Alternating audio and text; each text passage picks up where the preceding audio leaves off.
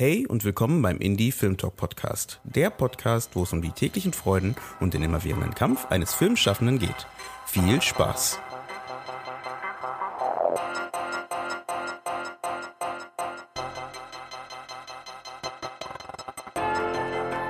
Schön, dass ihr wieder eingeschaltet habt beim Indie Film Talk Podcast. Diese Zeit ist, wie wir alle wissen, durch die Corona-Situation eine schwierige Zeit für das Kino und den Kinofilm. Kinos, die zwar wieder öffnen können, kämpfen weiterhin um das Überleben, da durch die aktuelle Situation und die Sicherheitsbestimmungen weniger Menschen ins Kino oder in den Kinosaal dürfen und dadurch die Einnahmen natürlich um einiges geringer ausfallen als gewohnt. Zusätzlich zur Situation, dass aktuell weniger Menschen ins Kino gehen können, verschieben viele große Verleiher und Studios, wie zum Beispiel Disney, ihre Filme oder großen Kinostarts weiter nach hinten ins Jahr oder verzichten ganz auf, den, auf die Kinoauswertung und bringen diese Filme gleich auf dem VOD-Bereich auf den Markt. Auch das macht es den Kinos natürlich nicht unbedingt einfacher. Spannend ist aber natürlich, dass trotzdem, trotz der aktuellen Situation, ein paar Filme gestartet sind. Und davon ist ein Beispiel der Film La Palma von Erik Bremer, ähm, der Anfang Juni seinen offiziellen Kinostart feierte.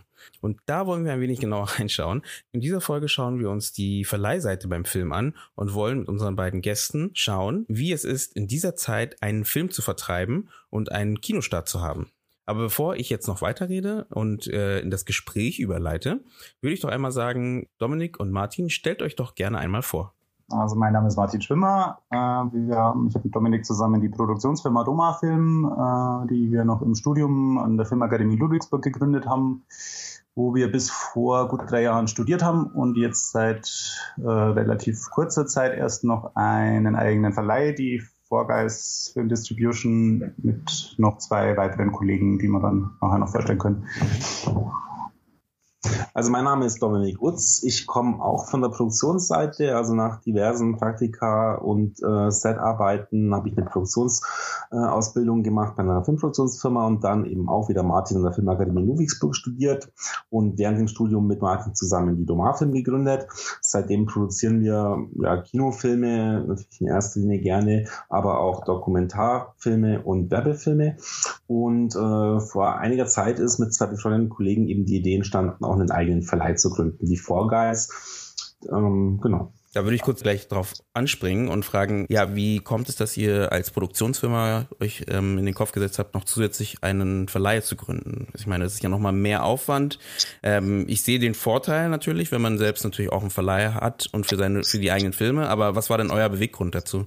Eigentlich das Naheliegende. Also tatsächlich ein Projekt, das wir mit einem Frankfurter Regisseur, dem Enkelate, äh, zusammen entwickelt haben und mit Marvin Rössler, einem Produzenten, den wir auch vom Studium und darüber hinaus gut kennen und auf der Suche nach einem Verleih waren und uns, wie es oft so ist, bei Debütfilmprojekten ziemlich schwer getan haben, einen zu finden. Und naja, dann sind wir eines Nachmittags mal zusammengesessen und hatten so diesen Impuls zu sagen, warum machen wir es eigentlich nicht selber? Es wird ja auch in den letzten Jahren immer schwieriger, mhm. mit kleinen Filmen den Verlag zu finden und ja, hatten damals mit der Hessen-Film auch ein ganz spannendes Gespräch, die uns dazu ermutigt haben, das zu machen, weil die auch gesagt haben, in Frankfurt und Hessen gibt es kaum jemanden, der das macht. Ähm, macht es und wir freuen uns, äh, wenn wir da am Standort jemanden bekommen und so war dann die Idee geboren. Man muss dazu sagen, ähm, dass wir alle vier äh, schon ziemliche Filmliebhaber und Cineasten sind. Wir sind auch der festen Überzeugung, dass äh, trotz diverser äh, ja, geschichtlicher äh, Geschehnisse das Kino weiter leben wird. Ähm, egal, ob das jetzt äh, das, das Fernsehen war oder die, die Nachkriegszeit letzten Endes, äh, hat sich das Kino immer durchgesetzt, natürlich ein Stück weit auch immer verändert. Ähm, aber auch diese Zeit der Digitalisierung äh, wird das Kino unserer Meinung nach nicht auslöschen, weil es einfach ein einzigartiges Erlebnis ist, ähm, das so für sich alleine nicht ersetzbar ist. Und wie gesagt hat. Also äh, in erster Linie dachten wir natürlich auch an, an unseren eigenen Film, dass wir den selber rausbringen, aber wir finden es eben auch spannend, ähm, die, die Werke von anderen Regisseuren oder Produzenten uns anzuschauen. Wir schauen gerne Filme. Unser Slogan ist, wir lieben Film und das, das leben wir tatsächlich auch. Also wir, wir lieben einfach auch Film. Und so sind wir immer so am Zahn der Zeit, sehen, was gerade momentan auf dem Markt produziert wird. Und wenn wir alle vier sagen, okay, den Film wollen wir rausbringen, also es ist wirklich so eine Abmachung zwischen uns vier, dass wir alle vier einstimmig sagen müssen, wir wollen diesen Film machen, dann äh, verleihen wir den. Also wenn nur einer dagegen ist, dann nicht. Äh, müssen wir wirklich mit vollem Herzblut dahinter stehen. Und äh, ist auch so ein bisschen ja, unsere Aussichtung gerade. Also lieber ein paar weniger Projekte machen, aber die dafür mit Leidenschaft. Hm. Das heißt aber, wie du schon gesagt hast, jeder kann eigentlich zu euch kommen und den Film vorstellen, weil du hast ja schon, das ist ein Thema, was wir später nochmal ansprechen, aber jetzt nur ganz kurz ähm, gesagt, dass es halt so schwierig ist für Debütfilmer zum Beispiel äh, an Verleih, Filmverleih ranzukommen und euch kann man aber ansprechen. Äh, oder gilt es nur für Leute, die aus, äh, aus Hessen, aus dem Hessenbereich sind? Also äh, im Gegenteil, das mit, mit Hessen war einfach, es hat sich so ergeben, weil das Projekt, um das es damals ging, aus Hessen herauskommt und Grundsätzlich ist es eher so, dass wir durch, durch unser Studium und die vergangene Arbeit eigentlich ganz gut auch vernetzt sind mit, mit den Filmhochschulen, also mit Ludwigsburg, aber auch mit der HFF in München und auch mit den Berliner Filmschulen und natürlich da gucken, was gibt es so an Abschlussfilmen und Debütfilmen. Aber äh, nee, klar, wir sind natürlich offen für Projekte, egal aus welcher Ecke des Landes und von wem sie kommen. Mm. Sehr schön, sehr schön. Dann gehen wir ähm, erstmal in die Richtung der aktuellen Situation. Und ähm, ihr habt ja mit La Palma einen Film an den Start bringen wollen, das ähm, schon bevor die Corona-Krise losgegangen ist und seid ja schon angelaufen in der in dem Verleihprozess. Ähm, vielleicht könnt ihr mal kurz dazu etwas sagen. Ich habe dazu erstmal eine Frage, weil ich habe nämlich gesehen, ähm, der Film La Palma sollte ja eigentlich schon letztes Jahr rauskommen, oder? Genau, also ursprünglich wollten wir damals im Oktober starten. Ich muss dazu sagen, La Palma ist jetzt wirklich auch unser erstes Projekt, das wir als Verleih rausbringen. Und wir haben einfach gemerkt, ähm, dass äh, gerade im Hinblick auf die Kinobetreiber es schon nicht ganz unerheblich ist, dass man da eigentlich ein gutes Netzwerk hat, ähm, damit man so ein bisschen auch Gehör findet. Und wir haben das am Anfang ja, vielleicht ein bisschen sogar unterschätzt, äh, was das mit, äh, was für einen zeitlichen Aufwand das mit sich bringt, wenn man das vernünftig machen will. Und haben dann irgendwann gesagt, okay, äh, bevor wir jetzt mit einer Handvoll Kinos starten, ähm, schieben wir lieber nochmal, äh, gewinnen Zeit und greifen dann richtig an. Äh, das haben wir jetzt auch getan und wollten dann eben am, am 2. April ursprünglich jetzt 2020 starten. Aber ja, da waren dann schon alle Kinos geschlossen wegen Corona. Mm. Was meinst du denn mit Gehör verschaffen bei den Kinos? Also ist es ist ähm, auch dort schon der Markt so ein bisschen ähm, ja, gibt es da schon die, die etablierten Verleiher und als, als Neueinkommling ist es dann erstmal schwer, da äh, Fuß zu fassen? Oder was meinst du mit, ähm, ja, erstmal Gehör verschaffen? Genau, also zum einen ist es natürlich so, die Kinobetreiber bekommen wahnsinnig viele Anfragen von Verleihern. Der Markt ist an sich schon eher übersättigt mhm. und die natürlich dann auf erfolgreiche Zusammenarbeiten zurück, äh, gerade mit größeren etablierten Verleihern, aber auch äh, größeren Filmen natürlich. Und wenn man jetzt, sage ich mal, das No-Name wie wir da jetzt einfach mit einer Mail ankommt, ähm, dann geht es erstmal unter. Ja. Also man muss da wirklich sehr aktiv sein, man muss da hinterher telefonieren, äh, man muss die wirklich auch vom eigenen Projekt überzeugen, dass sie überhaupt mal den Trailer anschauen. Und wir haben uns auch, muss man auch dazu sagen, da noch Unterstützung geholt fürs Booking und Billing äh, vom, von einem befreundeten Disponenten, der bei einem Verleih arbeitet und ähm, der kennt natürlich auch schon viele Leute und darüber hat es auch ein bisschen besser funktioniert. Aber es ist schon wirklich ähm, mit dem Zeitaufwand verbunden und der persönliche Kontakt, wie generell bei uns natürlich auch in der Branche, spielt da schon eine große Rolle. Das ist natürlich auch eine Vertrauensfrage wie bei jeder Zusammenarbeit. Äh, wenn du als neuer Verleih ankommst, weiß der Kinobetreiber natürlich auch nicht, wer sind die, machen die ihren Job überhaupt vernünftig, tun die was fürs Marketing, beliefern die mich rechtzeitig. Ähm, also von dem her auch verständlich, dass ein Kinobetreiber, wenn er jetzt irgendwie gleichwertige Projekte hat, dass er dann natürlich lieber mit jemandem zusammenarbeitet, wo er in der Vergangenheit schon positive Erfahrungen gesammelt hat. Und das muss man sich natürlich am Anfang dann erstmal erarbeiten. Geht, geht ihr dann an die einzelnen Kinos ran oder seid ihr, äh, habt ihr dann eher so, ähm, gibt es so einen, einen Ort, wo man theoretisch sowas wie so ein Pool, wo man die Filme reinwirft, wo, wo die, die Kinobetreiber darauf zugreifen können? Oder muss denn wirklich jeder, jedes Kino einzeln angeschrieben werden? Nee, man muss die schon, schon direkt kontaktieren. Also es gibt jetzt meines Wissens nach noch keine Digitalplattform, äh, wo irgendwie alles reingesteckt wird. Also es gibt natürlich Mailinglisten äh, und Kataloge, wo alle Betreiber deutschlandweit aufgelistet sind.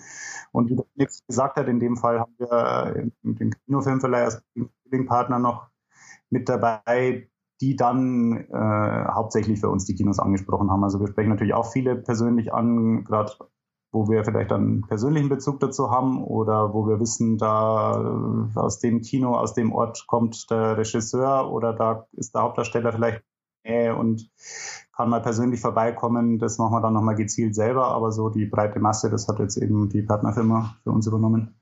Genau, also es es gibt schon äh, Webseiten, wo quasi die Starttermine offiziell verkündet werden. Also da kann man dann nachschauen, wann startet welcher Film.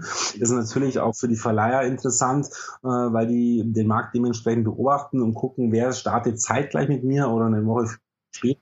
Natürlich auch ganz entscheidend ähm, wie das Wetter zum Beispiel eine ganz große Rolle auch spielt, ob die Leute ins Kino gehen und wirklich die Besucherzahlen rauf oder runter wachsen lassen kann. Ähm, so sind eben auch die Konkurrenzfilme oder so, so gesellschaftliche Ereignisse wie jetzt eine Europa- oder Weltmeisterschaft beispielsweise. Das darf man echt nicht unterschätzen. Ähm, aber an sich gibt es schon eine Übersicht, äh, wo die Starttermine äh, offiziell verkündet werden. Da kann jeder nachschauen, äh, der Internetzugang hat.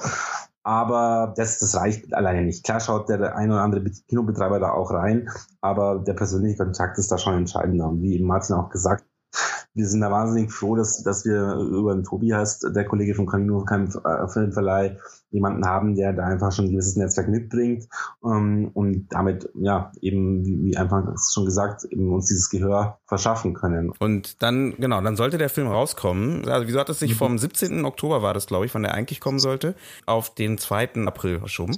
Genau, also das war tatsächlich das, dass wir im, Herbst gemerkt haben, wir tun uns schwer, viele Kinos zu finden und ah, ja. haben dann äh, einfach gesagt, wir warten jetzt lieber doch noch bis Frühling und machen das mit mehr Vorlauf und äh, eben mit einem Partner noch zusammen. Mm. Genau, haben dann auf den 2. April verschoben und es war dann, als Corona losging im März, eine ganz spannende Phase, weil wir dann, wir wären eigentlich parallel zu James Bond gestartet, was auch so eine Entscheidung war, die wir getroffen haben, weil es ist ja auch immer so ein Roulette-Spiel. Was ist der richtige Termin für meinen mm. Film? Äh, weiß natürlich vorher auch immer keiner mit Sicherheit. Äh, es gibt, wir haben damals gesagt, wir, wir nehmen diesen Termin zu James Bond, weil da dafür generell nicht so viele Filme starten, aber natürlich der eine große, der dann alle Säle belegt und wo auch alle rein wollen, aber wo man dann vielleicht als Film, der ein bisschen in andere Richtung auch geht, ähm, dann auch was vom Kuhn bekommen kann. Und als dann Corona losging, war relativ schnell ja bekannt, äh, James Bond wird verschoben. Und ihr dachtet, yeah. Corona voll in die Karten. Äh, mhm. James Bond ist weg. Die Kinos haben die, äh, hunderte von Sälen, die plötzlich frei werden. Und man hat tatsächlich dann auch gemerkt, mal für eine Woche lang, es kommen plötzlich Buchungen rein von äh, Kinos, die wahrscheinlich längst ihre Planung abgeschlossen hatten. Und naja, eine Woche später kam dann aber irgendwann die Nachricht, äh, es wird gar keine Kinovorstellungen mehr und dann ja, war es wieder vorbei. Ja, wie seid ihr damit umgegangen? Also genau, dann habt ihr jetzt den Film, ihr seid jetzt bereit, ihr habt es ja, wie gesagt, auf diesen, auf den 2. April äh, hingeschoben und hattet ja eigentlich schon die Zusagen, dass ihr startet und, und dann jetzt plötzlich so ein bam, jetzt stopp. Genau, ja, erst dann frustriert es natürlich, weil die ganze Arbeit davor so ein Stück weit auch für die Katz war. Also alles, was äh, ja. an, an Marketing, das ist in unserem Fall nicht ganz so viel, weil wir ähm, nicht das riesen Marketingbudget haben im Vergleich ja, zu einem James Bond beispielsweise natürlich. Ähm, aber nichtsdestotrotz alle Bemühungen, die man gemacht hat, ähm, sind so ein Stück weit im, ja, dann im Sand verlaufen. Also ähm, die, man muss immer eher kurzfristig quasi sich Aufmerksamkeit verschaffen und dementsprechend ähm, ja, war das, was wir jetzt irgendwie vor den oder für den 2. April gemacht haben, ähm, ja, ein Stück weit auch für die Tonne leider, aber gut, so geht's eben vielen. Es mm. ist so ein Tourbranche jetzt wahnsinnig schwierig momentan mit Corona. Äh, jetzt völlig egal, ob es der Kinobetreiber, der Verleiher, der Produzent ist. Ähm, genau. Wir haben dann relativ bald aber tatsächlich auch beschlossen, dass wir wieder starten wollen, sobald die ersten Kinos öffnen dürfen. Also es war schon eine ganz klare Entscheidung zu sagen, okay, wir gehen dann raus, auch wenn vielleicht anfangs weniger Kinos öffnen dürfen, auch wenn es vielleicht anfangs noch gewisse Auflagen, wie zum Beispiel eine Besucherzahleinschränkung geben wird. Aber wir waren der festen Überzeugung, dass wir das eher mit diesen Bedingungen hinbekommen als vielleicht wirklich große Firmen und große Filme und äh, dementsprechend äh, weniger Konkurrenz dann auch tatsächlich haben. Und ähm, das ist bis jetzt auch eigentlich ganz gut aufgegangen. Also ähm, das ist wirklich wenn nicht der erste, vielleicht noch ein, zwei andere, aber äh, wirklich äh, erste mehr oder weniger Film, der, der wirklich mit einem, ja, der neu rauskommt, also der nicht bereits vor den Corona-Schließungen äh, im Kino zu sehen war oder ähm, was jetzt auch gerade eben viele machen, äh, irgendwelche alten Klassiker, sage ich jetzt mal, spielen. Ähm, alles Alter kommt. Also uns, unser Film ist ja wirklich was, was vor Corona noch nicht da war und genau, dementsprechend äh, hofft man natürlich, dass da jetzt immer noch mehr Leute reingehen. Im Vergleich ähm, zu sonst, zum Beispiel zu dieser Zeit, ähm, wisst ihr ungefähr einen Vergleichswert? Ähm, wie viel, also jetzt waren es, meinst du, ungefähr vier Filme oder irgendwie sowas? Wie viele Sachen starten denn da? Ja, es gibt eigentlich schon, äh, also diese Plattform, was Nick angesprochen hat, das, äh, da sieht man das ganz gut, das ist vom, äh, vom Verband von VDF Kino. Äh, so eine Startterminliste, äh, wenn man die ansieht, da stehen eigentlich schon jede Woche 10 bis 15 Filme drauf, die neu starten. Und die, das heißt immer, die Filme, die da stehen, sind die, die dann schon von Kinos, wo das Interesse von Kinos bereits besteht, dass sie das, diese Filme zeigen. Ich meine, man kann ja trotzdem einen Starttermin haben, aber wenn jetzt irgendwie kein, äh, ja, kein Kino wirklich sagt, der nimmt es, bringt es ja dann nichts. Oder gilt es dann erst, man hat einen Starttermin, wenn ein paar Kinos gesagt haben, ja, wir zeigen den Film? Nee, man legt den Starttermin schon selber fest als Verleih, kommuniziert es dann äh, an den Verband und stellen das auf die Website und da sehen dann auch, äh, also da gehen auch die Journalisten drauf und gucken, was mhm. startet irgendwie in den nächsten, was interessiert mich, worüber kann ich schreiben und äh, dann ist das halt erstmal der offizielle Termin. Ich meine, das ist natürlich nicht, nicht bindend. Also wenn man dann zwei Wochen vor dem Kinostart merkt, es hat immer noch nicht ein Kinobetreiber Interesse, den Film auch zu spielen, kann man natürlich verschieben und gerade jetzt in Corona-Zeiten war es auch echt spannend, diese Liste zu verfolgen, weil sich einfach täglich was geändert hat und alle Verleiher haben so ihre Filme hin und her geschoben und äh, am Anfang gab es auch mal noch einige mehr, die dachten, sie starten Anfang Juni schon, die dann irgendwann äh, doch plötzlich äh, bei Ende Juni oder Anfang Juli waren oder dann irgendwann wieder ganz weg waren und jetzt irgendwo mittlerweile im Herbst wieder auftauchen. Äh, ja, ich glaube, so viel Bewegung wie jetzt während Corona gab es auf dieser Liste noch nicht.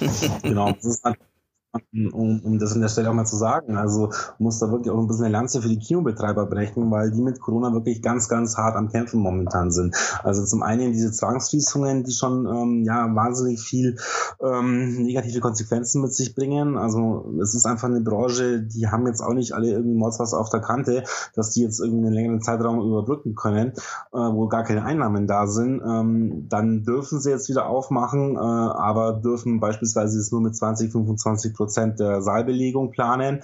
Ähm, dementsprechend äh, ist es wieder weniger an Einnahmen, was reinkommt. Und am Ende ist eben auch so, dass die anderen Verleiher jetzt ihre Filme gerade einfach auch nicht starten, weil äh, das ist für die einfach zu wenig an potenziellem Publikum, was am Ende dabei rauskommen kann mit diesen ganzen Sicherheitsmaßnahmen. Und deswegen halten die eben ihre Filme zurück. Und jetzt stehen die Kinobetreiber da, müssen erst mal schauen, wie sie jetzt irgendwo wieder eine Wirtschaftlichkeit reinkriegen.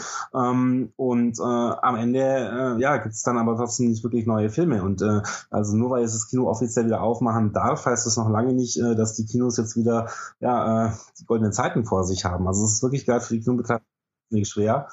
Ähm, und ja, da haben wir uns halt eben gedacht, okay, wir bringen jetzt was Neues raus ähm, und ja, hoffen natürlich auch, dass, dass wir davon profitieren, aber auch damit eben die Kinobetreiber endlich wieder neuen Content haben. Wie war denn die Akzeptanz von den Kinobetreibern jetzt, wo ihr meintet, dass ihr jetzt wirklich startet? Ähm, war da, hattet ihr das Gefühl im Vergleich, weil du auch davor schon meintest, oder ihr, ihr meintet schon davor, dass äh, erstmal eben auch hier wieder Gehör verschaffen werden muss ähm, bei, den, bei den Kinobetreibern. Und jetzt kommen halt wenig Filme. Viele, Verleih viele Verleiher machen eben jetzt gerade erstmal nichts. Ähm, und dann kommt ihr und sagt, ja, wir haben einen Film, einen neuen Film. Ähm, war da denn die Akzeptanz höher? Weil einfach andersrum ist ja auch die Sorge, genau wie du sagst. Ne? Du willst ja dann auch wieder, wenn du schon so wenig Leute reinholst, willst du wahrscheinlich aber auch irgendwie dafür äh, dazu oder einen Film reinpacken, wo du weißt, da kommen viele Leute die Leute werden sich den angucken, so eine Art, ne? Und wenn es nur 25 Leute sind oder 50 Leute sind, die dann ins Kino gehen äh, oder in diesen Saal reingehen, dann sind aber trotzdem 50 Leute und das Ding ist voll. Ne? Ich, ich habe auch immer gehört, dass man immer ähm, von Christopher Nolan das, äh, den Tenant-Film so als äh, wieder so ein großes Ding nimmt, wo Leute vielleicht ins Kino stürmen und das Kino vielleicht damit wieder erwecken. Irgendwie. Hattet ihr das Gefühl, dass die da weiter ja, diese Offenheit dann jetzt auch hatten oder war das dann auch trotzdem, dass die, die müssen, die haben ja auch Sorge, dass dann vielleicht doch eine neue Schließung kommt, ne? Oder wie auch immer? Ja, es ist gemischt. Also Talent, den du ansprichst, äh, ist natürlich ein gutes Beispiel, äh, aber auch der wurde jetzt äh, erst wieder geschoben. Und ja, wir mussten natürlich auch gucken, ähm, dass, dass wir letzten Endes mit unserem Film überzeugen. Das ist, ist, ist schon klar.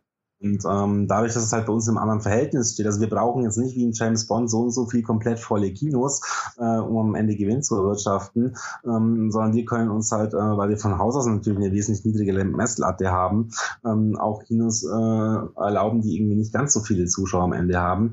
Ähm, für die Kinobetreiber ist es aber schon, wie du sagst, also der muss natürlich auch gucken, dass er einen Film bringt, der potenziell möglichst viele Zuschauer bis zu der Grenze, die quasi Corona mit sich bringt, ähm, aber zumindest bis dahin volle Häuser kriegt.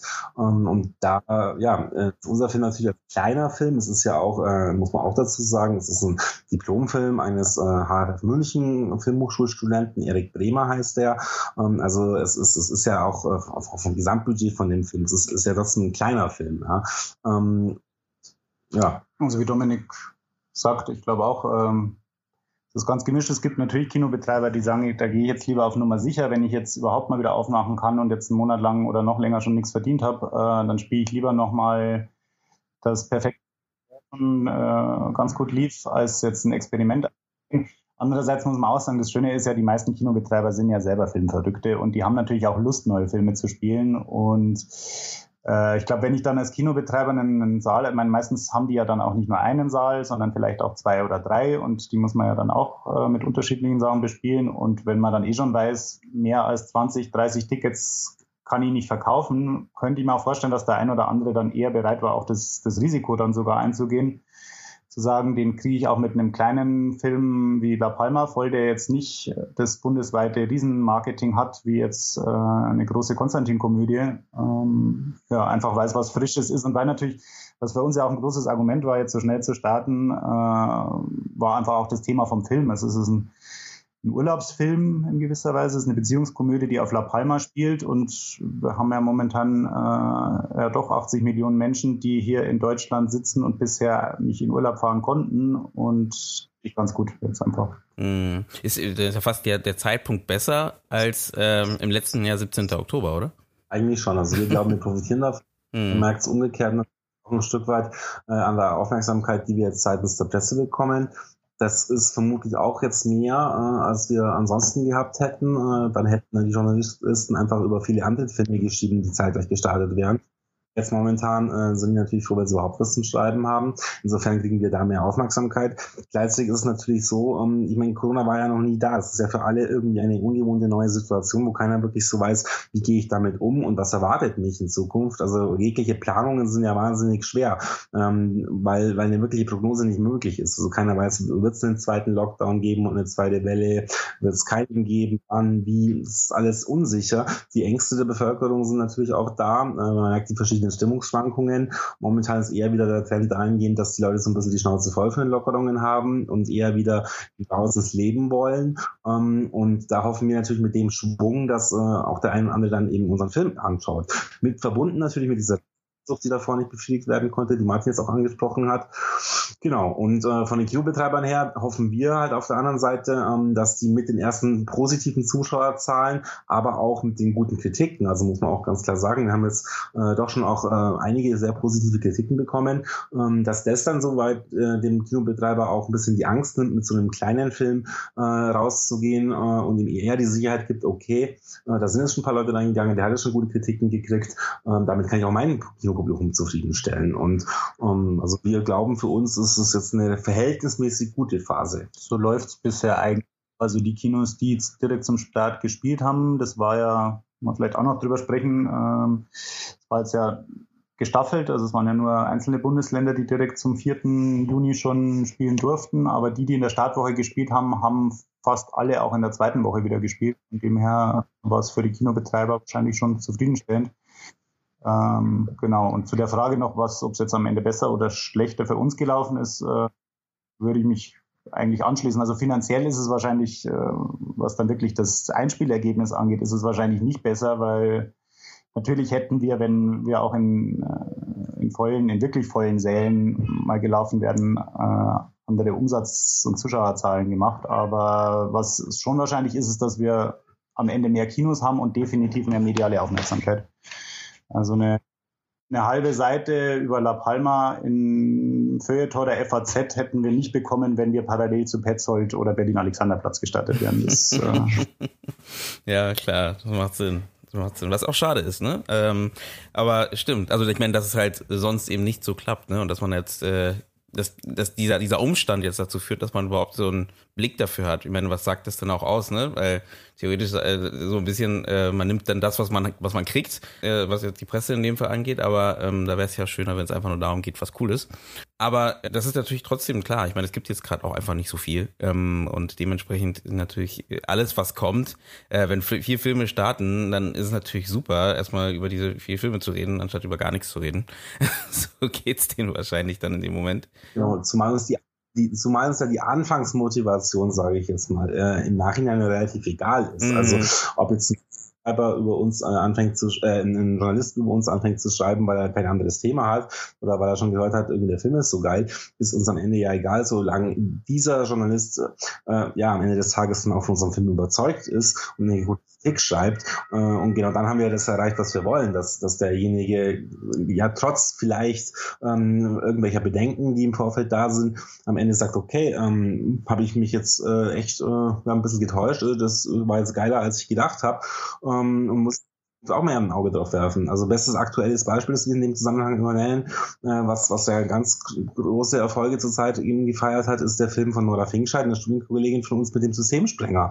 Ähm, Stück weit wie es im Titel schon drin ist, der hat halt wirklich äh, so, ja, das, die, die ganze Zuschauerzahlen schon fast gesprengt für so einen um, ja, kleinen Arthouse-Film. Und ähm, also es ist auch mit kleinen Filmen möglich, äh, erfolgreich zu sein und auch Zuschauer zu machen, wenn der Film gut ist am Ende. Und äh, Qualität, und das ist halt unsere Überzeugung, wird sich langfristig auszeichnen und durchsetzen. Mm. Wie seid ihr denn, also genau, das heißt, äh, ihr seid denn, ihr habt ja jetzt gestartet, wie ist es denn jetzt am Ende für euch gelaufen? Also ihr habt es ja immer wieder kurz angedeutet, dass es relativ gut gelaufen ist. Ähm, was heißt denn gut? Also gibt's da, gibt's da schon, kann man Zahlen sagen? Gibt's da Zahlen? Ähm, oder äh, ja, was heißt denn gut?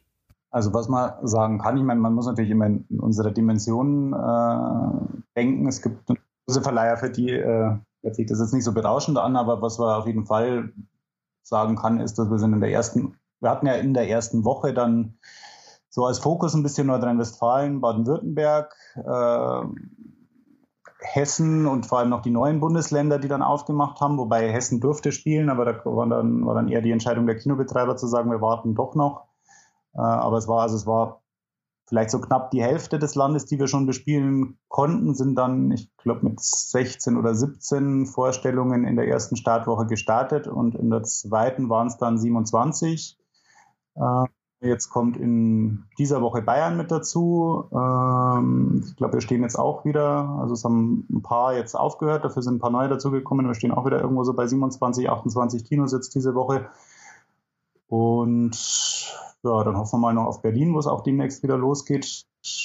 Ähm, genau, und das ist für, für so einen kleinen Film schon schon okay. Also ich glaube, wenn wir jetzt im April regulär gestartet wären, wären wir auch irgendwo zwischen 20 und 30 Kinos gewesen, die gespielt hätten, aber dann wirklich bundesweit. Und wenn man jetzt bedenkt, dass wir ja eigentlich nur mit einem halben Land äh, angefangen haben und immer noch was dazukommt und dafür sich das Ganze jetzt eher so ein bisschen in die Breite zieht, äh, wären es unterm Strich definitiv mehr Kinos sein. Mhm. Wobei wir natürlich muss man auch ganz klar sagen. Ähm, wir hoffen natürlich jetzt auch darauf, dass eben ja die, die, die Menschen so ein bisschen weniger Angst einfach haben, irgendwie wirklich rauszugehen und sich ins Kino zu setzen. Ähm, das zum einen und zum anderen eben auch ähm, auf die ganze Open-Air-Saison, die jetzt noch kommt. Also ähm, alle Open-Air-Kinos, ähm, die jetzt, wenn das Wetter wieder besser wird, aufmachen werden.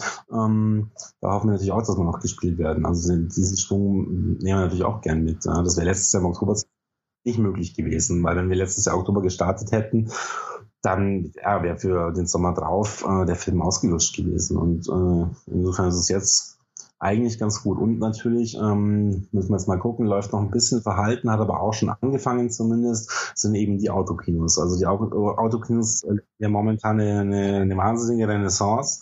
Und ähm, da haben wir auch schon einige Buchungen und hoffen natürlich auch noch auf mehr. Wart ihr schon im Autokino? Selbst noch nicht, ne? Nee, ich, ich frage ich nur gerade, weil irgendwie ist lustig, die, genau wie du sagst, die haben feiern gerade irgendwie diese Renaissance, aber viele Leute, egal ob es Filmschaffende sind oder eben äh, Filmenthusiasten, waren noch nie im Autokino, habe ich das Gefühl. Ähm, ich auch nicht. und möchte das auf jeden Fall mal nachholen. Und äh, ich hoffe auch, dass das bleibt, ne? dass die Idee davon bleibt, weil äh, das jetzt nicht so eine partielle äh, Sache ist, die einfach jetzt, wir probieren wir machen es jetzt, weil es gerade nicht anders geht, sondern dass sich vielleicht das Ganze auch noch zu was entwickelt, wo man sagen kann, ja, das macht auch Sinn, ähm, das mehr, mehr zu machen halt. Ne? Und ja, aber das, das fand ich immer, deswegen frage ich da mal gerne, wer, wer denn schon mal im Autokino wirklich war. Ähm, das ist das Ding, ne? Also mitten, mitten in Berlin gibt es wahrscheinlich auch nicht so viele. Ich habe in München jetzt vor Corona äh, hm, eigentlich auch nur ein Kino, das aber auch südlich München ist, ein bisschen außerhalb. Äh, in, in, in Fürth gibt es zum Beispiel ein Autokino, das ich kenne, aber eben auch nicht in Nürnberg, sondern in Fürth. Also es sind eher so die, die mittelgroßen und kleineren Städte, dann die noch ein Autokino also, also, also, es gab zum Beispiel schon immer, ähm, also wir haben, wie vorhin äh, ja schon erwähnt, in Ludwigsburg eben an der Filmakademie studiert. Und ich bin oft von von München tatsächlich gependelt ähm, und immer kurz vor der Autobahnabfahrt in Ludwigsburg ähm, gibt es ein Schild Kornwestheim, äh, so ein Vorort von Ludwigsburg äh, und da ist eben auch tatsächlich schon seit, seit ganz vielen Jahren ein Autokino. Ich habe mir jedes Mal beim Vorbei, ich bin, ich bin ja wahnsinnig oft dann vorbeigefahren, habe mir jedes Mal gedacht, scheiße, ich würde echt gern mal hingehen, aber habe es am Ende des Tages halt auch nie geschafft. Also das war eh so ein irgendwie während unserem Filmstudium.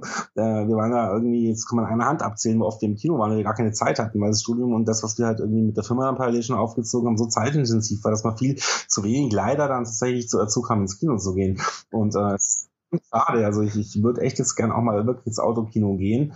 Ähm, Genau, und äh, wie Martin gesagt hat, in Aschheim zum Beispiel bei München gab es auch schon immer eins, äh, aber es kommen einfach wahnsinnig viele jetzt äh, nach und nach dazu. Das Problem ist aber leider auch da, ähm, das, das, das hört sich jetzt alles ähm, oberflächlich äh, so toll an und äh, da, da werden irgendwie hier neue Geschäftsmodelle irgendwie losgezogen, ähm, aber das ist es tatsächlich gar nicht mal so. Also wir haben auch schon viel von, von Autokinobetreibern gehört, die sagen, ähm, damit, dass es wirklich wirtschaftlich am Schluss ist. Ja, das ist auch schon fast wieder unmöglich. Also wenn man alleine überlegt, wie viele Ordner die zum Beispiel brauchen, um die Fahrzeuge einzuweisen, das sind ja alles so an Personalkosten, die da anfallen.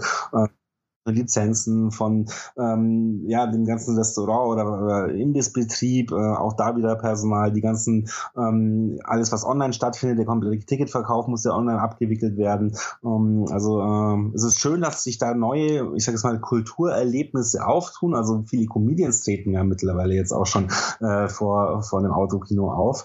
Ähm, aber schöner wäre es natürlich, wenn es äh, ja auch ein bisschen wirtschaftlicher für die Betreiber wäre. Und da muss man halt generell, glaube ich, jetzt gucken und da hoffen wir wir natürlich auch, dass Corona so ein bisschen ähm, da auch den, den Blick der Politik dafür etwas schärft, ähm, dass äh, ja zum einen das unterbezahlte Sozialwesen ähm, äh, vielleicht langfristig auch mehr finanzielle Anerkennung findet, aber auch unser ganzer Kulturbetrieb, ja, das äh, den systemrelevant sehen, der aber im Verhältnis zu anderen Branchen einfach viel zu niedrig ähm, ja, entlohnt wird. Ja, das stimmt. Also ich, ich, ich stelle mir gerade vor, stimmt, im Autokino sind auch viel weniger in Anführungsstrichen Sitze. Ne? Also ich weiß ja nicht, man muss echt mal zum Autokino, wie ich gerade merke, ähm, ob man äh, äh, man muss ja wahrscheinlich für jeden bezahlen, der im Auto ist. Ähm, dementsprechend, klar, da kann man da, wenn jetzt die Autos voll wären, könnte man sagen, okay, das könnte auch passen, aber wenn jetzt eben die Autos nicht voll sind und pro Auto irgendwie eine Person drin sitzt, ähm, dann wird es auch, was die Sitzplätze angeht, wahrscheinlich ähm, ja nicht so gut sein wie im Kino, wo du viel, viel mehr Leute unterkriegen kannst. Zu, zu Zeiten, also nicht zu Zeiten von Corona, aber sonst. Ähm, dementsprechend, äh, ja, gebe ich dir vollkommen recht, dass äh, da muss man einfach, glaube ich, andere Wege gehen, grundsätzlich und einfach mal schauen, wo ist da Unterstützung Unterstützung gibt. Und ich glaube auch, da tut sich auch ein bisschen was, inwieweit es aber vorangeht und nach der Situation, nach der aktuellen Situation bleibt.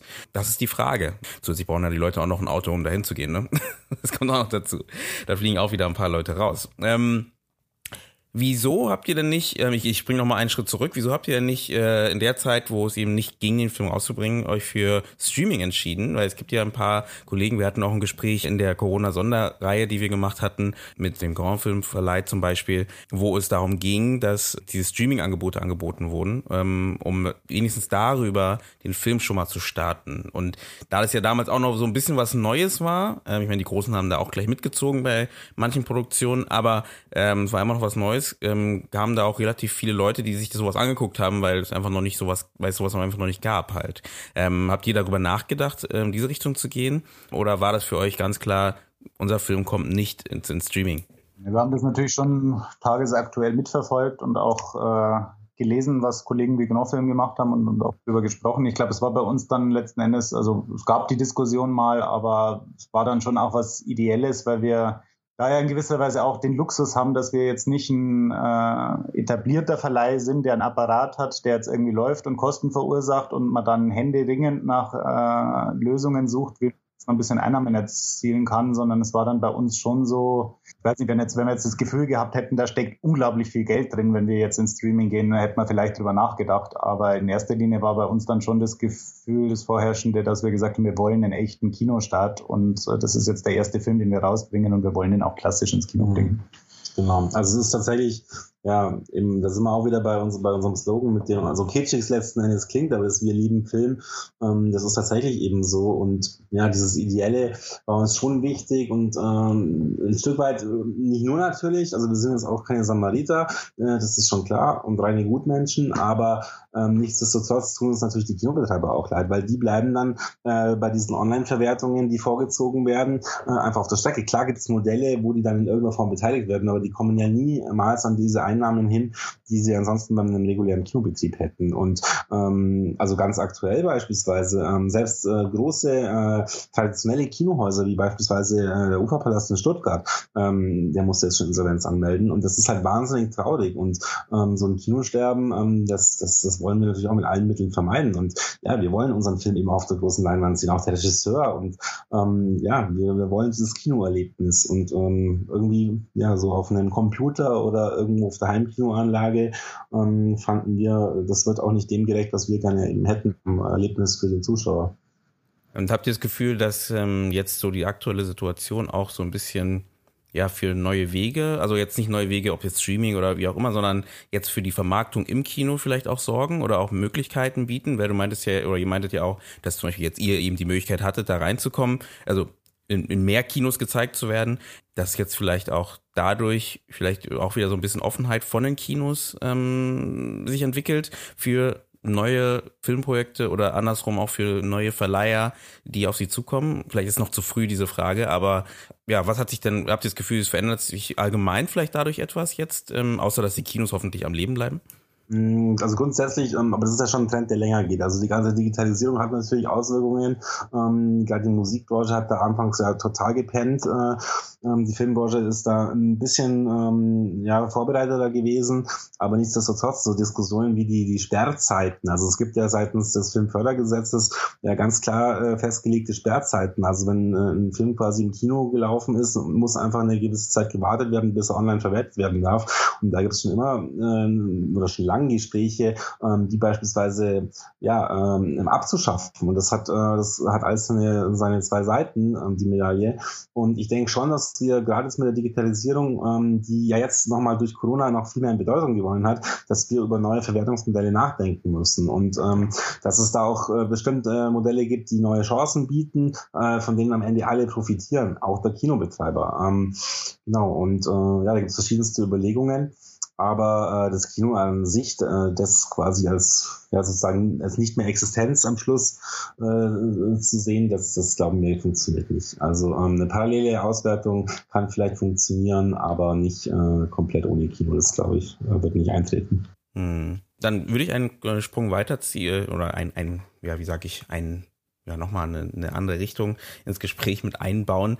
Wie ist denn allgemein die Situation? Also habt ihr das Gefühl, das hatte ich kurz vorher eben gefragt gehabt, aber jetzt vielleicht nochmal, wenn wir da ein bisschen tiefer drauf eingehen, wie ist es denn, ist es aktuell möglich oder habt ihr das Gefühl, ist eine Offenheit da für neue Verleiher an den Markt zu kommen oder ist es schon sehr ja, auf diese großen, nehmen wir Weltkino oder Konstantin oder wer auch immer, ist es ist eine Offenheit da oder ist es halt trotzdem, habt ihr das Gefühl, schon schwierig irgendwie jetzt mit einem neuen Verleih, ähm, ohne jetzt Corona, ne, ob jetzt Corona da ist oder nicht, wir hoffen mal, dass es halt irgendwann wieder äh, der Normalität ähm, wieder in diese Richtung geht. Ähm, ja, habt ihr das Gefühl, dass das ja eine Möglichkeit oder habt ihr das Gefühl, dass es halt extrem schwierig, da reinzukommen? Schon, natürlich ist es irgendwie ein festgefahrener Markt, aber ich glaube schon, dass da auch äh, Chancen drin, drin liegen. Also was ich echt positiv fand, so äh, als Erfahrung jetzt bisher in den ersten Monaten, wir sind auch Mitglied in der AG Verleih, wo auch einige etablierte, mittelgroße Verleiher drin sind. Und da muss ich sagen, war eine totale Offenheit uns gegenüber da. Das war nicht so äh, gleich mal die Ellbogen ausfahren und was wollen denn jetzt äh, die Jungs da äh, sondern im Gegenteil, die waren eher so, die haben uns da sehr willkommen geheißen und mit uns diskutiert und uns Tipps gegeben und uns auch ermutigt und gesagt, äh, wenn ich jetzt irgendwie äh, 30 wäre, würde ich es vielleicht auch gerade tun und eher so ein bisschen antizyklisch denken, auch wenn es äh, gerade schwer ist, aber man merkt ja auch, also es gehen ja auch, es haben ja auch einige Verleiher aufgehört in den letzten Jahren. Da entsteht vielleicht auch eine Lücke. Äh, gleichzeitig sind wahnsinnig viele, hatten wir vorhin schon viele Filme auf dem Markt, die keinen Verleih finden, aber vielleicht durchaus auch eine Qualität hätten. Ähm, so gesehen ist es dann vielleicht auch für den kleinen Verleih mal einfacher, eine Perle zu finden, was vor einigen Jahren noch nicht so möglich gewesen wäre. Ähm, das, was du ansprichst mit den großen Verleihern und äh, im Endeffekt natürlich dann auch dem, dem Studiosystem, und dem Blockbuster-Kino, das ist natürlich das, was momentan den Markt dominiert. Also wir haben ja gerade so ein bisschen auf der einen Seite äh, jammern alle, dass Kino so schwierig ist. Gleichzeitig sind die Gesamt-Box-Office-Zahlen äh, auf dem weltweiten Kinomarkt ja wahnsinnig hoch. Aber das Problem ist halt, dass es ja sich halt so konzentriert auf äh, US-Franchises und in Deutschland dann äh, halt irgendwie ein paar Komödien im Jahr, die rauskommen, äh, die irgendwie äh, den, den absoluten Großteil dann der Zuschauer am Ende ausmachen. Aber es ist ja auch nicht gesagt, dass sich das nicht wieder ändert. Also solche Phasen gab es ja immer, immer wieder in der, in der Kinogeschichte. Also wenn man irgendwie an die Zeiten von New Hollywood und Nouvelle Vague denkt, da gab es ja vorher auch schon mal so eine große Blockbuster-Epoche, wo nur Filme wie Ben Hur gemacht wurden, irgendwelche großen Kostümschinken mit unglaublichen Budgets und dann plötzlich kam so ein, so ein Kollaps, wo der Zuschauer dem anscheinend auch mal überdrüssig war und dann ganz, ganz neue Figuren plötzlich auf der, auf der Leinwand aufgetaucht sind und ja, so eine Gegenbewegung entstand und ähm, wer weiß, was die nächsten Jahre bringen. Also sowas kann vielleicht ja auch wieder was verändern. Genau, also grundsätzlich glaube ich, ist es schon so, dass ähm, die gesamte Film- und Fernsehbranche ein Markt ist, der, der hart umkämpft ist. Also ähm, da als kompletter Newcomer sich irgendwo zu etablieren, ist sicherlich nicht ganz einfach. Ja, ähm, da sind die, die Systeme einfach wahnsinnig festgefahren, äh, sei es bei den Sender- und Förderstrukturen, sei es eben aber auch ähm, ja, bei, den, bei den Verwertungsketten. Nichtsdestotrotz bin ich da auch wieder bei dem, was ich äh, am Anfang schon mal kurz gesagt habe. Also äh, wenn, wenn wenn wirklich Qualität am Ende des Tages kommt, dann setzt sie sich auch durch. Also ähm, wie vorhin erwähnt, also Systemsprenger äh, hat auch Zuschauer gemacht. Also der hat äh, nicht nur irgendwie Festivalpreise bekommen, also wir sagen, wir haben auch schon Pro Produktionen gehabt, die wir produziert haben, äh, die, die, die ausgezeichnet wurden und wo wir dann immer sagen, vom Applaus können wir nicht leben. Ja? Ähm, das Seite. Aber Systemsprenger hat ja auch wirklich rein kommerziell äh, anhand der, der, der Ticketverkäufe äh, einen Erfolg gehabt. Und ähm, ja, hätte am Anfang auch keiner gedacht. Und es ist natürlich deswegen so gelaufen, weil der Film einfach gut war. Ähm, und dementsprechend, glaube ich, wird es immer wieder Chancen geben für, für, für gute Filme. Ähm, also wenn man wirklich ein gutes Produkt hat, dann wird sich das, äh, auch wenn der Markt an sich hart umkämpft ist, ja, trotzdem durchsetzen. Also da glauben wir fest dran dann äh, kann ich ja gleich da sehr, nehme es äh, etwas, etwas grob äh, mal fragen, heißt es, wir haben bis jetzt noch nicht so viele gute, gute Produkte? Weil ich meine ja gerade auch, dass der Markt, und da gebe ich euch vollkommen recht, dass viele Filme eben eben sehr aus genau Blockbuster-Richtungen sind oder wenn es aus dem deutschen Markt sind, sind halt die großen Filme meistens eher die, die halt, die natürlich auch sehr viel Marketing, wo viel Marketinggeld drinsteckt, ne? Ähm, ähm, von den von den größeren Produktionsfirmen oder Verleihfirmen. Und genau, trotzdem werden ja oft, ich meine, solche, solche Sonderfälle in Anführungsstrichen oder äh, kleinen Spitzen gibt's immer, ne? sowas wie eben äh, Systemsprenger oder Toni Erdmann, ähm, die halt äh, auch Preise gewonnen haben und dann aber auch noch zusätzlich in der Masse auch wirklich beliebt sind. Ähm, vielleicht geht das Gespräch gerade in eine andere Richtung, aber da wäre die Frage, wo, ja, habt ihr das Gefühl dann auch, dass da vielleicht dann auch da was fehlt? Ähm, von was jetzt an den Filmen sind, die dann wirklich rauskommen, weil ich meine, ähm, die werden ja vertrieben, ähm, werden aber trotzdem sehr schlecht programmiert, was, wie du schon meintest, daran liegt, dass natürlich auch die äh, das Vertrauen einfach noch nicht da ist von den, von den Kinobetreibern, was schade ist. Ähm, also, dass sie nicht sagen, ja, wir probieren es einfach, aber klar, da liegt, hängt natürlich sehr viel Geld dahinter. Und aber trotzdem kommen ja diese Filme, sowas wie Systemsprenger kommt ja auch durch. Ne? Und ähm, dann landet es äh, erstmal vielleicht im kleineren Maße, aber dann wird es immer größer und äh, es spricht sich rum und äh, die, ja, die, die Leute lieben es und schauen sich das an. Ähm, woran liegt es denn, dass denn halt so wenig deutsche Filme dann geschaut werden? Ich glaube, wir müssen nicht alles schlecht reden, was den deutschen Film angeht. Wir haben schon äh, unsere qualitativ guten Produkte und es gibt Sachen wahrscheinlich, die wir ein bisschen besser können als andere Genres, aber ich würde auf jeden Fall sagen, dass da Luft nach oben ist. Also wenn man sich anguckt, dass es kleine Länder gibt, am Balkan zum Beispiel, Länder wie, weiß ich nicht, den Kosovo, äh, die von der Einwohnerzahl eine Größenordnung sind, was bei uns, äh, da sind bei uns die meisten Bundesländer größer Gefühlt haben die aber irgendwie jedes Jahr einen Film in Venedig und in Cannes laufen, äh, oder zumindest jedes zweite. Äh, also wenn man so die A-Festivals sich anschaut, da merkt man schon, auch die Österreicher, finde ich, ähm, sind gemessen an der Größe ein tolles Filmland. Und wenn man dann sieht, was bei uns ja, an, an Geld auch da ist für einen Film und dass wir starke Sender haben, äh, die mitfinanzieren äh, mit einem, also eine Senderlandschaft, die stärker ist als in fast allen Ländern auf der Welt, könnte man sich natürlich da schon auch ein bisschen mehr erwarten. Und ich glaube, da, also da ist durchaus Luft nach oben. Möglicherweise ist das System natürlich dann aber auch wieder Teil des Problems. Das wird ja auch oft diskutiert. Liegt es genau daran, dass äh, dann die Sender vielleicht auch zu viel Einfluss nehmen und das auch nicht klar positioniert ist, wenn man so eine Kinokoproduktion als Sender macht, weil man irgendwie auf der einen Seite sein Zielpublikum vom Fernseher im Kopf hat, gleichzeitig aber ja auch einen Kinofilm mitfinanziert. Äh, großes Thema, schwieriges Thema. Ja, definitiv.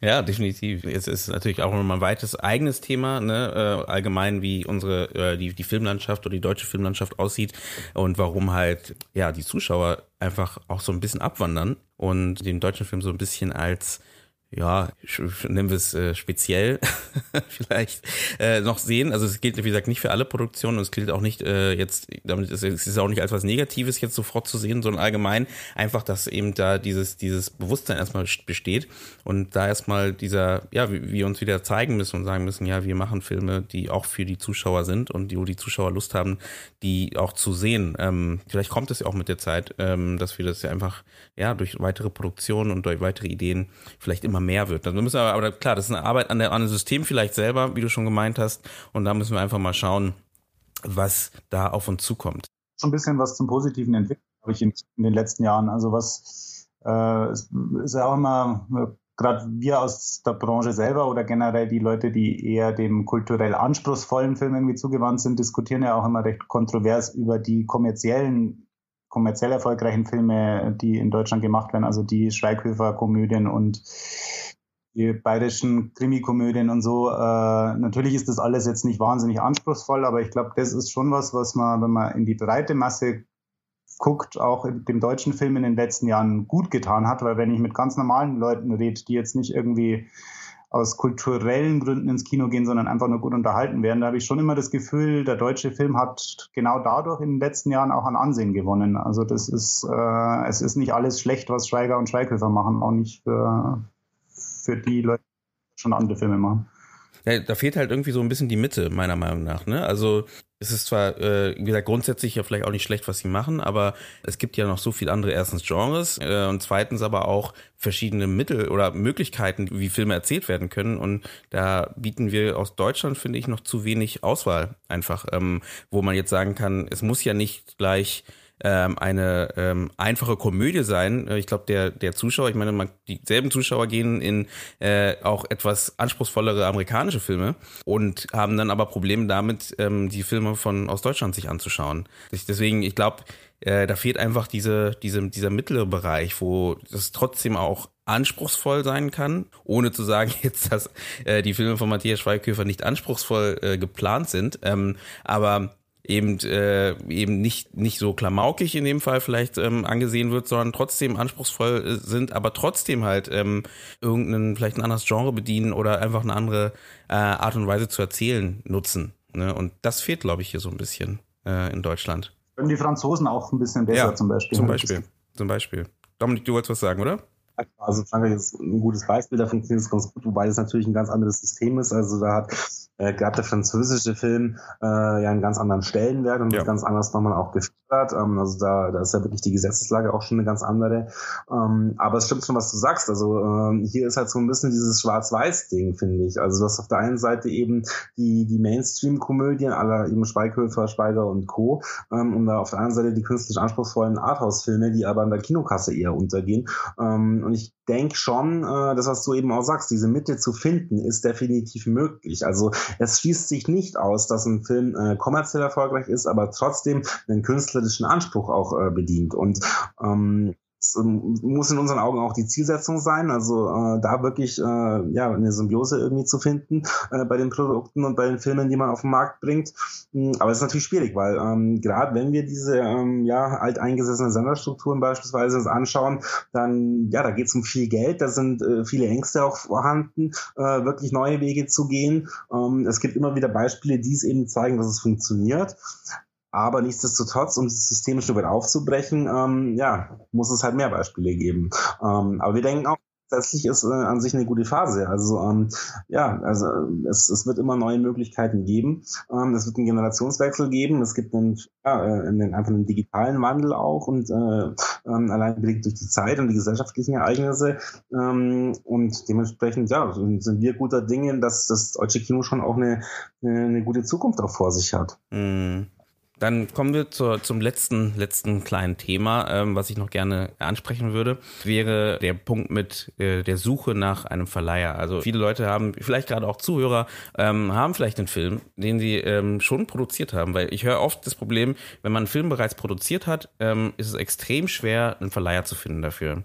Ähm, hat natürlich was mit der Förderung zu tun. Mm, und wie findet man Verleiher? Oder wie, wenn, ihr meintet ja auch zum Beispiel bei euch, wenn man zu euch kommt, bei euch ist wichtig, dass die, die vier Leute ähm, wirklich äh, davon überzeugt sind, dass der Film interessant ist, etc. Schreckt euch denn ab, zum Beispiel eben, dass der Film schon produziert ist? Oder ähm, sagt ihr da, es ist, ja, das ist eigentlich egal, weil das höre ich immer wieder als ein großes Problem. Ähm, ja, aber kann ich jetzt aus meiner Erfahrung heraus eigentlich gar nicht bestätigen. Also ich habe den Eindruck, dass man sich mit einem fertigen Film tatsächlich eher leichter tut, einen Verleih zu finden, weil der Verleiher ja nicht die Katze im Sack kauft, sondern genau weiß, was er ist. Also uns zumindest geht es so.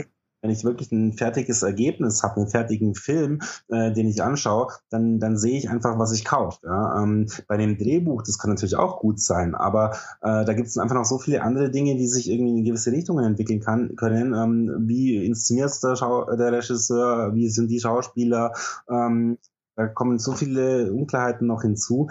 Ähm, und ich finde, mit einem fertigen Film ähm, tut man sich nicht zwangsläufig schwerer, den vielleicht zu finden. Und grundsätzlich, glaube ich, ist es halt vor allem wichtig, ähm, dass, dass man halt ähm, ja, sich ganz genau anschaut, welcher Verleih ist denn der passende Verleih. Weil ich glaube, da äh, beginnt schon oft das Problem. Also ähm, wenn ich jetzt beispielsweise äh, einen Dokumentarfilm habe mit einem der Weltthema, ähm, dann brauche ich wahrscheinlich nicht zu Konstantin-Film gehen. Also ähm, man muss den, den Markt dann auch so ein bisschen analysieren. Ich glaube, die Verleiher dann auch individuell ansprechen. Also viele äh, mit, mit irgendwelchen Massenmails kriegt man bei den Verleihern eher weniger Aufmerksamkeit, glaube ich. Aber wenn man das Gefühl vermittelt, äh, hat sich genau überlegt, warum genau der Verleih der passende ähm, ist, dann bekommt man auf jeden Fall mehr Aufmerksamkeit. Das ist ein Stück weit ja auch wie ein Bewerbungsschreiben. Und äh, Genau. Also im, im Vorfeld klar, also wir bekommen auch Anfragen von Projekten, die, die in der Finanzierungsphase noch sind. Ähm, muss man auch ganz klar dazu sagen, mit unserem Fördersystem, ähm, in dem Moment, wo du natürlich einen Verleihvertrag hast äh, in,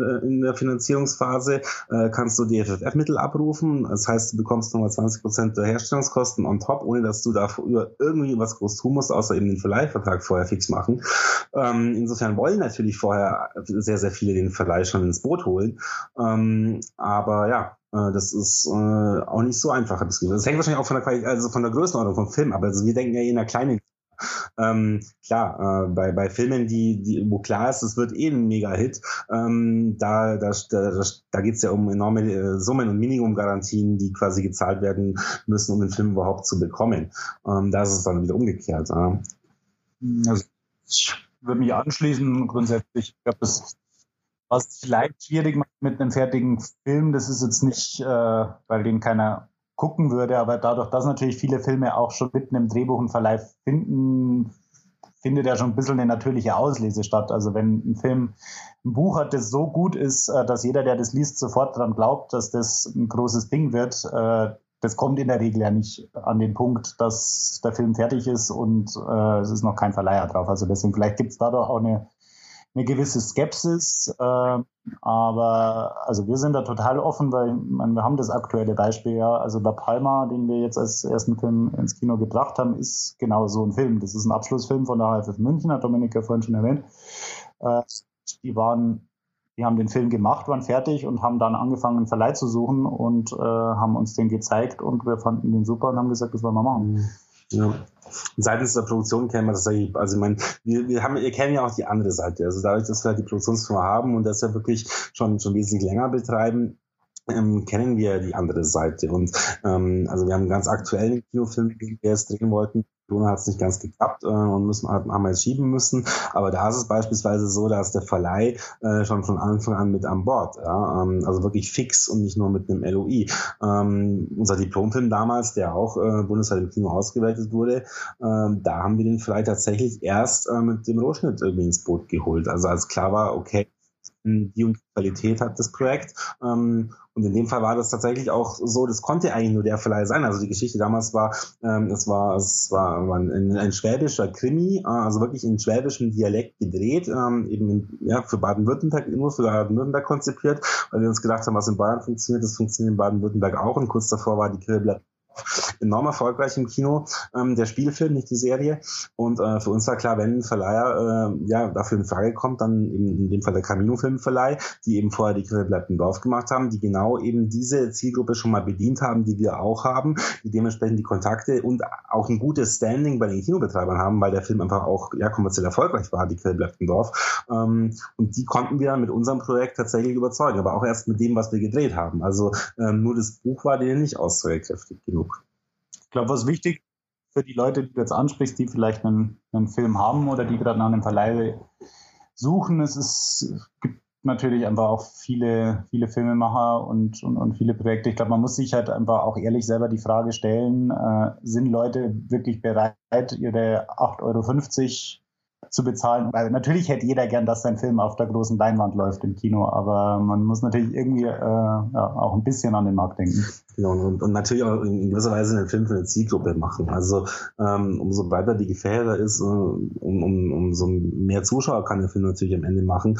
Aber ähm, ja, ich sage jetzt mal, die autobiografischen Stoffe von irgendwelchen Regisseuren, Autoren, ähm, die gibt's halt leider auch wie Sand am Meer. Und da muss man sich dann schon mal fragen, ähm, interessiert es jetzt nur den den, Regisseur, sage ich jetzt mal, um so eine Vergangenheitsbewältigung irgendwie äh, zu machen? Oder ist es wirklich ein Thema, das ja einfach auch ähm, den Autonomalmenschen und Bürger ähm, aus irgendwelchem Grund heraus begeistert und, und mitzieht und ähm, ja, emotional vor allem auch bewegt? Und das ähm, ist generell ein Problem. Auch, ich sage jetzt mal, dieses, ähm, ja, äh, dieses Denken, ähm, man geht ja uns nicht anders. Wir wollen natürlich Kino machen, ähm, aber man muss sich bei manchen Stoffen natürlich trotzdem fragen, ist es wirklich Kino oder ist es vielleicht doch nicht nur Fernsehen. Ja, warum ist es denn tatsächlich Kino? Warum ähm, äh, ist es kein, kein, kein Film, der irgendwie auf einem 2015 Primetime-Sender Platz im Fernsehen am Ende laufen kann? Also warum muss der ins Kino?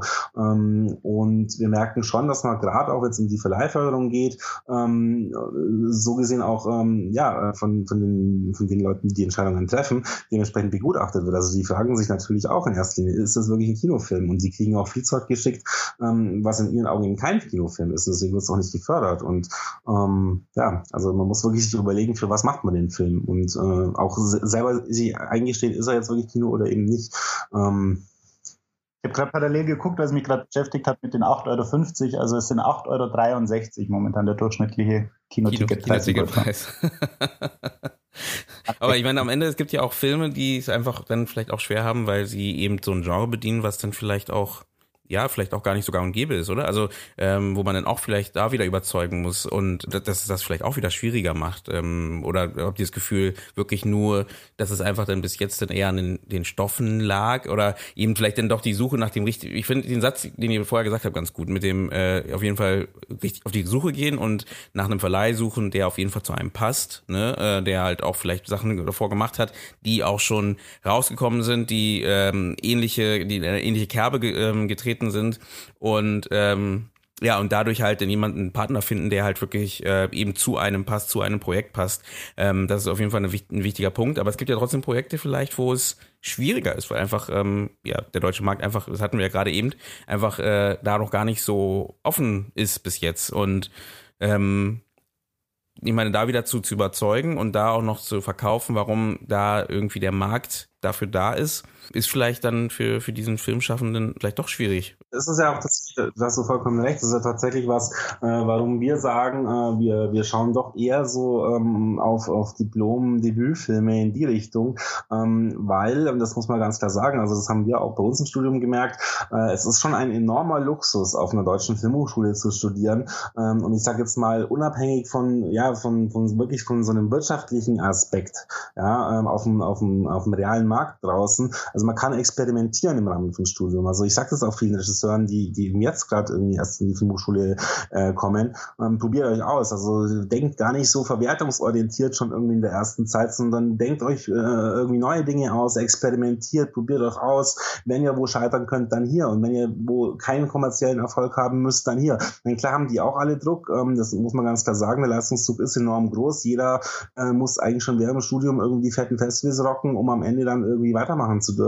Ähm, das darf man nicht unterschätzen, aber nichtsdestotrotz, äh, es ist ein enormer Luxus, äh, im, im Rahmen vom Studium sich ausprobieren zu dürfen und um eben Dinge zu riskieren und dann eben genau solche Filme zu machen, ähm, die du ansprichst. Und ähm, ja, unser Diplomfilm damals ist ja auch so entstanden. Also ich, ich sag mal so, unter, dem, ähm, unter den normalen Marktbedingungen weiß ich nicht, ob ich den produziert hätte. Also das war ja auch ein gewisses Wagnis. Und ähm, ja, deswegen haben wir auch gesagt, äh, wir haben genau Lust auf solche Projekte, wir haben genau Lust auf solche ähm, filmischen äh, Stoffe und auf solche Talente, ähm, wo sich Leute noch was trauen, was ausprobieren. Das kann natürlich auch zum Scheitern verurteilen, das weiß keiner. Aber ähm, ja, wir, wir sind auch bereit, was zu riskieren. Ähm, und bisschen was passiert da ja, glaube ich, auch in den letzten Jahren. Also gerade wenn du, wenn du Genrefilme ansprichst, äh, das ist ja auch was, was allein in unserer noch recht jungen äh, Karriere in Anführungszeichen, äh, kann mich noch schon noch auch noch dran erinnern, dass Genrefilm im Kino eigentlich gar nicht existiert hat und es ging jetzt in den letzten Jahren schon in eine ganz gute Richtung mit Filmen wie es ging los mit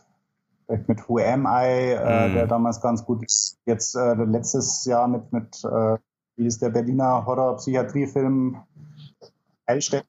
Naja, ah Heilstätten, ja. Mhm. Mit den ganzen YouTubern und so. Mhm. Ja. Mhm. Das hätte sich eigentlich vor fünf oder zehn Jahren auch keiner gedacht. Ich glaube, da, da bringen natürlich auch die Streaming-Dienste irgendwie frische, frischen Wind ein bisschen rein und verändern ein bisschen die Sehgewohnheit. Äh, die Interessen verändern sich ein bisschen und dementsprechend glaube ich, das hat schon auch äh, der Kinomarkt verstanden, dass wir da auch ein bisschen neue Ideen denken müssen und äh, ja, aber es ist äh, an der Stelle zu betonen, das ist natürlich was, wo wir in gewisser Weise noch einen Luxus haben, äh, weil wir nicht diesen großen Apparat haben wie ein etablierter Verleih, der so und so viel Angestellte hat, so und so hohe Fixkosten. Ähm, die tun sich natürlich wesentlich schwieriger, ein, ein Risiko einzugehen und Dinge auszuprobieren, ähm, weil das, ja, das, das kann sich dann ja, auf die Existenz am Ende auswirken, wenn es nicht funktioniert.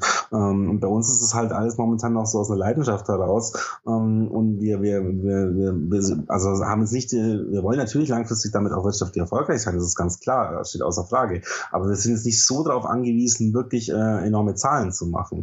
Ähm, und das ist äh, schon ein Luxus. Ähm, genau, also wir haben unser Einkommen halt auch durch, durch andere Sachen noch äh, finanziert, wie bei uns die Produktionsfirma oder bei dem anderen Kollegen. Und dementsprechend äh, tun wir uns da schon ein bisschen leichter. Ähm, genau. Aber auf der anderen Seite natürlich auch wieder was schwieriger, also um eben mit Betreibern an die Leute ranzukommen. Das hat alles so seine Vor- und Nachteile.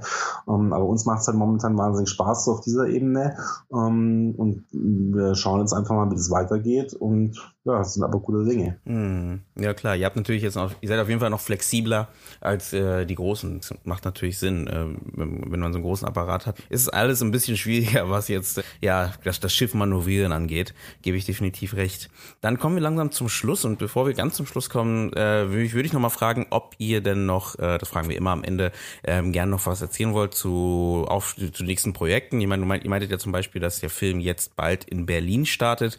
Äh, für die Leute, die den Film noch nicht äh, gesehen hat, vielleicht könnt ihr dazu noch mal kurz was sagen, was La Palma ist, wo das, wo man den sehen kann und ja, ein bisschen so ein bisschen ja was pluggen von euch. Also was wir auf jeden Fall schon mal sagen können, ähm, ist, dass wir auf unserer Filmwebseite lapalmafilm.de, also lapalmafilm in einem Wort, ähm, einen, Reiter haben, wo quasi wirklich immer die aktualisierte Liste der, der spielenden Kinos aufgeführt wird. Ähm, das heißt, da kann man drauf schon gucken, wo läuft der Film, läuft er bei mir in der Ecke oder eben nicht. Genau, so ähm, auf Facebook. Genau, Facebook. Instagram. Äh, Gibt auch eine, eine Seite und Instagram und ähm, das pflegen wir schon und halten das auch immer aktuell. Hm, ich habe jetzt im Hinterkopf, dass wir relativ spät, Anfang August, ähm, in einem Freiluftkino in Friedrichshain heißt es so. Mhm. Deshalb bin ja kein Friedrichshain, ähm, ja. Aber das da ähm, eine Vorstellung ist. Äh, aber es sind, soweit ich weiß, auch äh, zwei, drei Kinos noch dazugekommen kürzlich, äh, auch in Berlin. Vielleicht kann ja einer mal kurz erzählen, was ist denn eigentlich La Palma? Also, äh, welche Richtung geht denn der, äh, der Film? Ich habe den Trailer gesehen, ich wusste jetzt nicht genau, ob das es hätte auch, also sagen wir so, wenn es, es hätte auch in der Richtung Psychothriller gehen können. Äh, ähm, es ist aber wahrscheinlich ein Beziehungsdrama. Genau, es ist ein Beziehungsdrama, Schrägstrich Beziehungskomödie oder Tragikomödie oder wie man sowas dann auch immer nennen will. Ähm, es geht um ein junges Paar um die 30, die, deren Beziehung schon so ein bisschen, naja, äh, die ersten Probleme hat und die einen gemeinsamen Urlaub planen, einfach um mal wieder rauszukommen aus dem Alltag, um ein bisschen abzuschalten und eigentlich auch um eben sich und ihrer Beziehung was Gutes zu tun.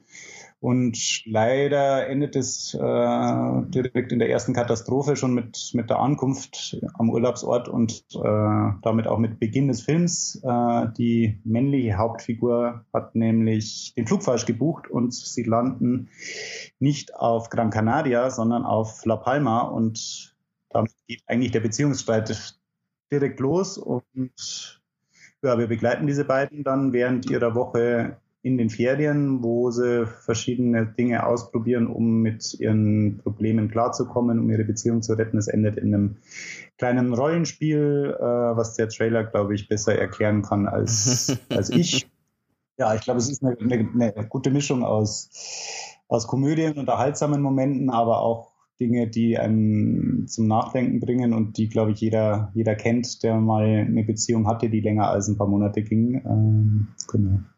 Den Lose und Schwester in den Hauptrollen. Ich glaube, mal den Lose äh, kennt jeder, spätestens wenn er sie sieht. Die ist ja schon seit, seit Kindesbeinen äh, ein etabliertes Gesicht im deutschen Fernsehen und auch im Kino. Und Daniel Stresser ist äh, gerade ein recht aufsteigender Nachwuchsschauspieler, der jetzt seit kurzem auch den Tatortkommissar im Saarland spielt. Hm. Ja, ich werde auf jeden Fall noch die äh, Seite verlinken, dass man da auf jeden Fall sehen kann, wo der Film zu sehen ist. Und ja, und nochmal weitere Infos zu euch mit in die, in die Folge, in die Shownotes reinpacken. Habt ihr noch irgendwas, was ihr sagen wollt? Ein Appell, eine, äh, ja, irgendwas für, für die Zuhörer. Der Appell momentan an die Leute ist wirklich, äh, geht ins Kino. Gar nicht nur wegen uns, sondern wirklich auch wegen den, wegen den Kinos und den Kinobetreibern, weil äh, ja, wenn das noch länger so weitergeht, wird es in einem halben Jahr oder in einem Jahr einige, wenn nicht viele, gerade kleinere Kinos nicht mehr geben. Die sind momentan wirklich auf jeden Zuschauer und jedes Popcorn, das sie verkaufen können, angewiesen. Und natürlich ist bequemer und, und auch nachvollziehbar, gerade jetzt in solchen Zeiten zu sagen, dann bleibe ich lieber zu Hause und gucke mir irgendwas im Streaming an. Und wer äh, Angst hat und unsicher ist, der muss natürlich nicht ins Kino, aber wer eigentlich Lust hätte und gerade nur noch zu bequem war, raus und ab ins Kino. Ein schöner Schlusssatz. Dann bedanke ich mich bei euch beiden und ich glaube, äh, also wenn ihr Lust habt, ich würde mich natürlich freuen, wenn wir eine weitere Folge vielleicht noch mehr in die Richtung einfach nur des Themas Verleih oder vielleicht auch diese diese Kombi zwischen Verleih und und Produktion vielleicht nochmal äh, thematisieren können. Ähm, das schauen wir mal nochmal in Ruhe und bedanke mich erstmal für bei euch beiden, dass ihr euch die Zeit genommen habt, uns hier ein wenig über eben euren äh, Kinostart zu reden in der Corona-Zeit, über das Thema Verleih allgemein und das Gründen einer neuen Verleihfirma heutzutage im Jahr 2020. Falls man diese Folge noch in 20 Jahren hört, äh, dann hat man einen Bezug dazu, wann das war. Und genau, bedanke mich auch bei den Zuhörern ähm, für das Zuhören und hoffe natürlich, dass ihr alle den Podcast abonniert und uns bei Instagram und bei Facebook folgt. Ähm, da findet man nämlich alles ähm, zum Podcast und auch wie gesagt alles, was jetzt zu dieser Folge zu, ähm, mit dieser Folge zu tun hat. Und ähm, uns auch unterstützt, wenn ihr Lust habt. Ähm, wir haben nämlich jetzt seit diesem Jahr auch Steady. Das heißt, über Steady kann man ein kleines Dankeschön da lassen. Ähm, das sind so kleine Pakete, die wir da zusammengeschnürt haben. Und genau, das unterstützt so ein bisschen den Podcast, um ja, weiter tolle äh, Geschichten und äh, Gespräche zu führen. Und genau, deswegen gebe ich jetzt ab in den Tag, in den Abend oder in die Nacht und sage ciao.